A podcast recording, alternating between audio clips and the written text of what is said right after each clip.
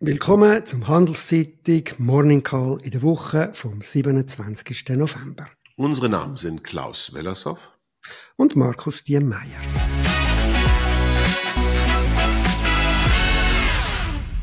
Wie immer geben wir Ihnen einen Überblick über die wichtigsten Daten und Entwicklungen in der Wirtschaft. Guten Morgen, Klaus. Guten Morgen, Markus. Was ist dir aufgefallen in der letzten Woche?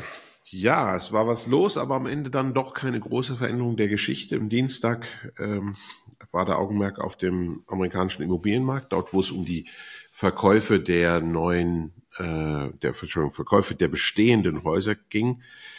Die Anzahl ist im Oktober wieder zurückgegangen. Sie ist praktisch das ganze Jahr über zurückgegangen, jeden Monat.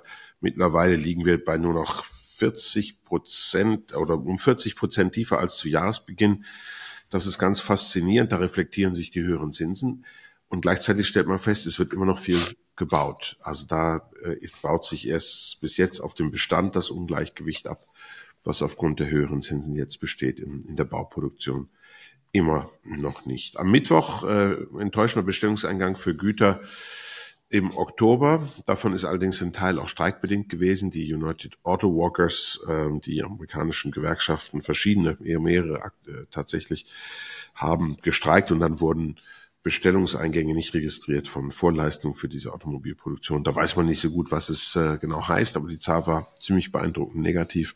Also gut war sie vielleicht dann doch auch wieder nicht. Am Donnerstag dann die Stimmungsdaten, von denen wir letzte Woche gesprochen haben, für Europa insbesondere November ganz, ganz leichte Verbesserung auf tiefem Niveau kann man zusammenfassen.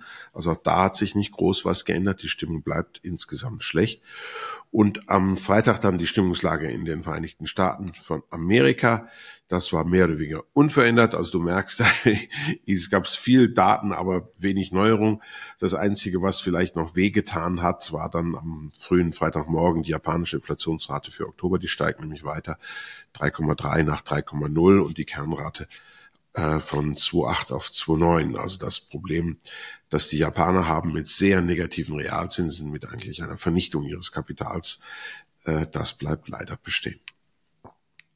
Ja, bei gleichzeitig tief bleibenden, tiefst bleibenden Zinsen.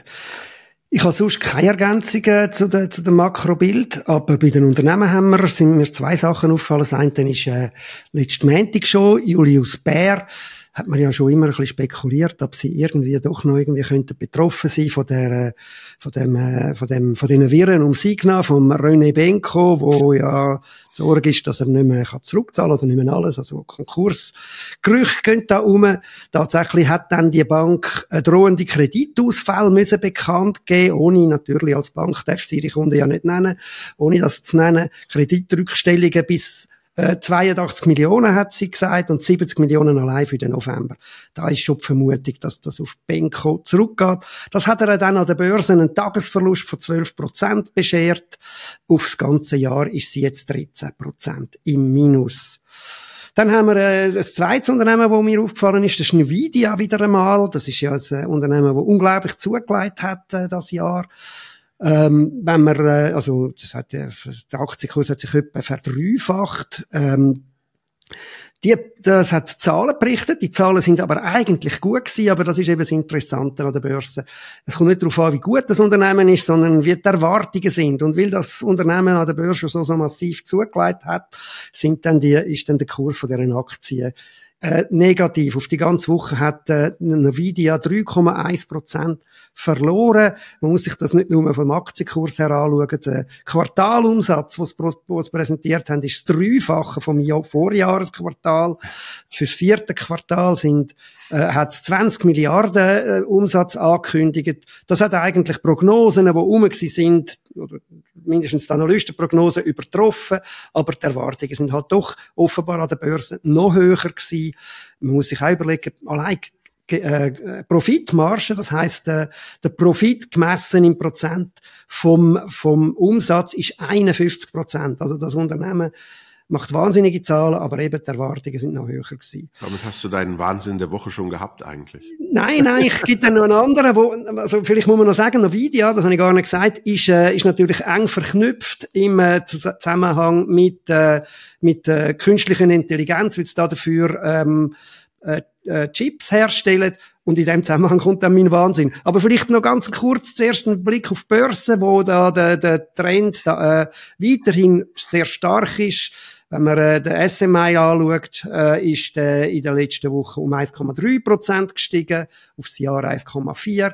Stocks 50, die Europäer 0,7 Prozent, auf, aufs Jahr 15,3. Die Amerikaner äh, ebenfalls aufwärts, S&P 500, der grosse 1% im Plus und der Nasdaq, der Tech-Index 0,9, wo jetzt aufs Jahr mehr als 36% im Plus ist. Aber jetzt zum Wahnsinn von der Woche und damit zu dir.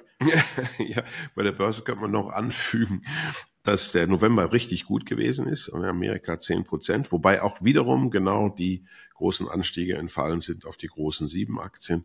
Wenn man den breiten Aktienindex mhm. Russell zum Beispiel, wo alle kleinen auch mit drin sind, anschaut, dann ist die Börse in Amerika nur um 0,6 Prozent gestiegen. Also da merkt man, die ähnlichen Trends, die wir bis jetzt gesehen haben, diesem Jahr haben sich wiederholt. Aber kommen wir zu meinem Wahnsinn der Woche und auch das ist in gewisser Weise eine Wiederholung. Äh, nämlich es bleibt dabei, mein Wahnsinn der Woche ist, dass Deutschland wirklich dysfunktional geworden ist. Also wir haben die Deutsche Bahn, die nicht fährt, wir haben den Deutschen Fußballbund, der keine Tore schießt oder nicht genug, immer weniger als die anderen.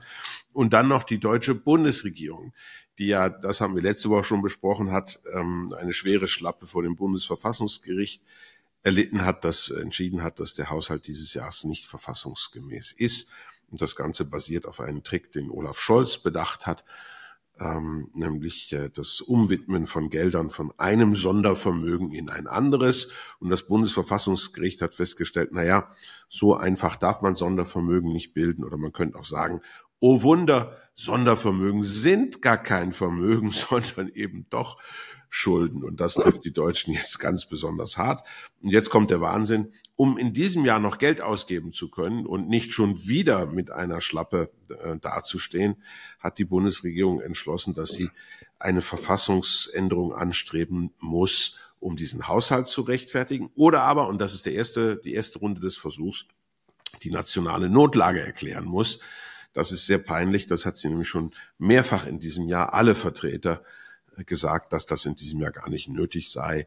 Zur Erinnerung, die letzten drei Jahre davor war auch schon nationale Notlage. Ich weiß gar nicht, was wir hier in der Schweiz machen. Wir merken nicht, dass die Welt in einer Notlage ist. Und wir kommen durch. Die Deutschen schaffen das jetzt nicht. Also jetzt wird die Notlage dadurch erklärt, äh, dass die Haushaltsführung der Bundesregierung unseriös gewesen ist. Und ich meine, wie, wie die nicht zurücktreten können, ist mir schleierhaft. Die müssen eine nationale Notlage erklären aufgrund ihres eigenen Versagens und kleben immer noch am Sessel. Einfach Wahnsinn. Könnte ich zusammenfassend sagen, Deutschland wirkt recht verloren. Wenn man ja, meine Söhne würden sagen lost. Das klingt irgendwie noch schicker. Schicker, ja. Okay, mein Wahnsinn von der Woche ist auch eine Fortsetzung von meinem Wahnsinn von, von letzter Woche. Das ist nämlich die Geschichte, äh, ich habe es schon leicht angetönt, mit äh, äh, künstlicher Intelligenz, die Geschichte um OpenAI und um Sam Altman, wo ja dort der CEO war und jetzt wieder ist. Also er ist vor äh, am Freitag vor einer Woche geführt worden vom Verwaltungsrat, ist nach mehreren Zwischenlösungen wieder installiert worden. Zwischenlösungen mehr verschiedene CEOs, die man dort installiert hat und Microsoft, wo ihn hätte einstellen Jetzt ist er wieder dort, wieder CEO. Der grösste Teil vom Verwaltungsrat von OpenAI ist jetzt aber dafür weg. Und ich finde dort eben den Hintergrund von dieser ganzen Auseinandersetzung spannend. Einerseits die Auseinandersetzung, das Unternehmen hat keinen Gewinn machen und das war fast ein bisschen unbeliebt gewesen, Gewinn zu machen. Und der Verwaltungsrat, ein Teil davon, hat grosse Angst gehabt, gleichzeitig vor den gefährlichen Folgen von künstlicher Intelligenz. Aber gleichzeitig hat man halt ein wahnsinniges, ein wahnsinniges Geschäft anfangen machen damit, nachdem man dann doch gesehen hat, dass das äh, etwas bringt. Und mit diesen Widersprüchen ist das Unternehmen nicht schlag gekommen. Mit deren Widersprüchen ist auch die Corporate Governance, die Führungsstrukturen nicht stand gekommen. Aber ich denke, die, die Widersprüche, die werden wir auch noch sonst in dem Thema künstliche Intelligenz sehen. Und da, die Entwicklung ist da dafür, äh, glaube ich, äh, interessant und eben doch auch irgendwie wahnsinnig. Ja, das klingt nach den Zauberlehrlingen, nicht? Die Na gut, jetzt kommen wir zur nächsten Woche. Yes. wieder auf dem Boden leider der nackten Tatsachen zurück. Äh, die Wochenanfang wird relativ ruhig aus ökonomischer Sicht. Ähm, am Mittwoch erwarten wir dann die deutsche Inflation. Die könnte vielleicht noch ein wenig runterkommen, auf vielleicht so dreieinhalb Prozent in der Gesamtrate. Das wären sicherlich gute Nachrichten. Donnerstag kommt dann die Eurozoneninflation. Die könnte vielleicht, äh, ach, da wird sie wahrscheinlich nicht tun, äh, nicht viel tun. Und äh, wenn es gut kommt, kommt die Kernrate auch noch ein bisschen runter. Also man merkt ja, die tieferen Inflationsraten, die sind ja zwischenzeitlich relativ schnell gefallen. Das beginnt jetzt so langsam auszulaufen. Und wir kommen in dem Bereich, wo es schwierig wird. Und der ist halt noch weit über den Zielwerten der Zentralbanken. Donnerstag ebenfalls bekommen wir die offizielle Stimmung in China, also die vom Nationalen Statistischen Büro für November. Ebenso am Freitag dann die privatwirtschaftlich erhobene ähm, ich denke, ein Umschwung ist weiterhin eher unwahrscheinlich. Dafür sind die qualitativen Zeichen, die wir aus China bekommen, eigentlich alle noch zu schlecht. Donnerstag auch die Privatausgaben und Einnahmen der amerikanischen Haushalte für den Monat Oktober. Das ist noch ganz wichtig, weil das natürlich über den großen Anteil des Konsums, den Ton fürs amerikanische Bruttoinlandsprodukt im vierten Quartal dann setzen wird. Erwartet werden nur 0,2 Prozent Zuwachs bei den Ausgaben und den Einnahmen. Das wäre ziemlich schwach und das passt so dann, würde dann ins Gesamtbild passen, dass das vierte Quartal das erste schwache Quartal tatsächlich sein könnte. Ich muss noch alles in, in Konjunktiven sagen. Und das hätte vielleicht aber dann auf der anderen Seite wieder ein bisschen besseren Effekt auf den äh, Deflator, also da, die, die, die sozusagen die Inflationszahl, die auf der Breite der Konsumausgaben dann erhoben wird, die wird so bei 3,4 erwartet. Aber 3,4 ist eben immer noch nicht zwei. Und wir sind dann noch nicht durch, denn am Freitag kriegen wir dann eine ganze Reihe von Schweizer Zahlen.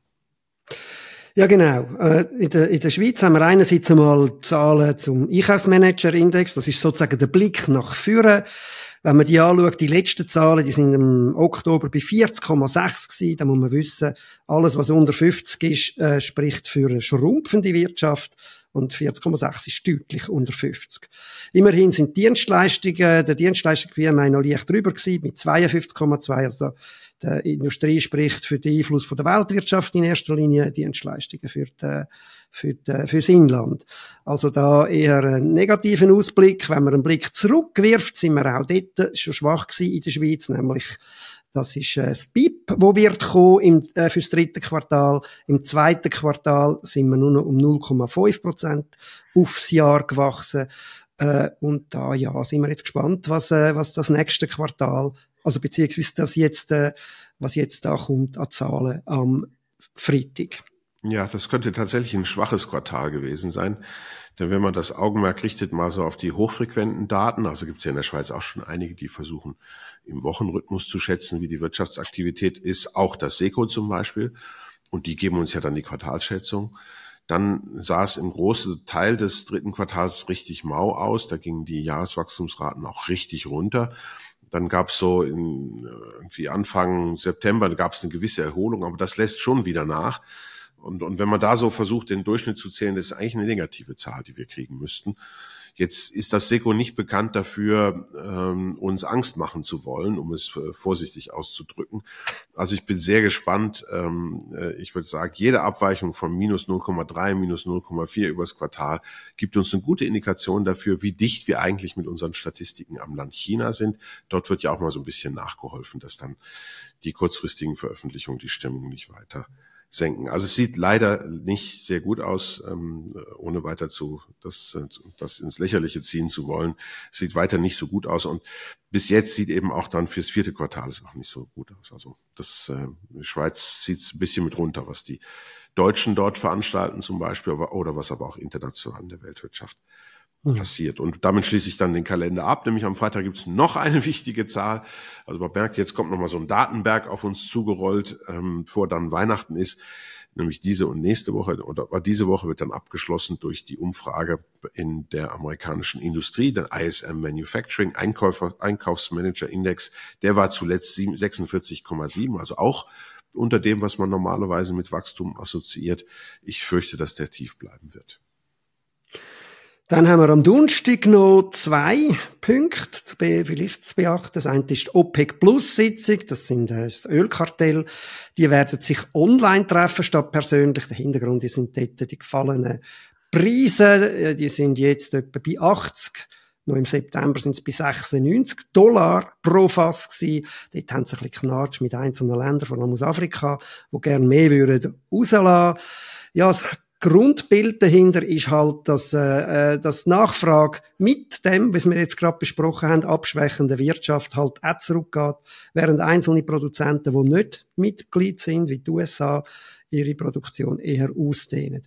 Am gleichen Dunstig und ebenfalls in einem OPEC-Land findet dann die UNO-Klimakonferenz COP28 statt, beziehungsweise die fährt dann an. Da sind wir dann gespannt, was da am Schluss rausschaut. Wenn man noch auf Unternehmensseite schaut, dort merkt man jetzt langsam, dass die Berichtssaison zu Ende geht von äh, Schweizer SMI-Unternehmen, also den ganz grossen, haben wir keine Zahlen. Das wäre es dann für diese Woche. Und jetzt müsste eigentlich hinzufügen, für dich auch für dieses Jahr, denn der gute Markus geht auf Urlaub. Ich bin nächste Woche nochmal da und das geht dann sogar noch weiter. Aber für dich, Markus, einen wunderschönen Urlaub und wir sehen uns bestimmt vorher noch, aber trotzdem jetzt schon mal frohe Weihnachten. Ich ähm, kann, muss dennoch beschließen, für heute ist Schluss. Das war's für diese Woche. Lassen Sie sich kein X für ein UFO machen, bleiben Sie gesund und machen Sie so wie Markus. Gehen Sie auf Urlaub.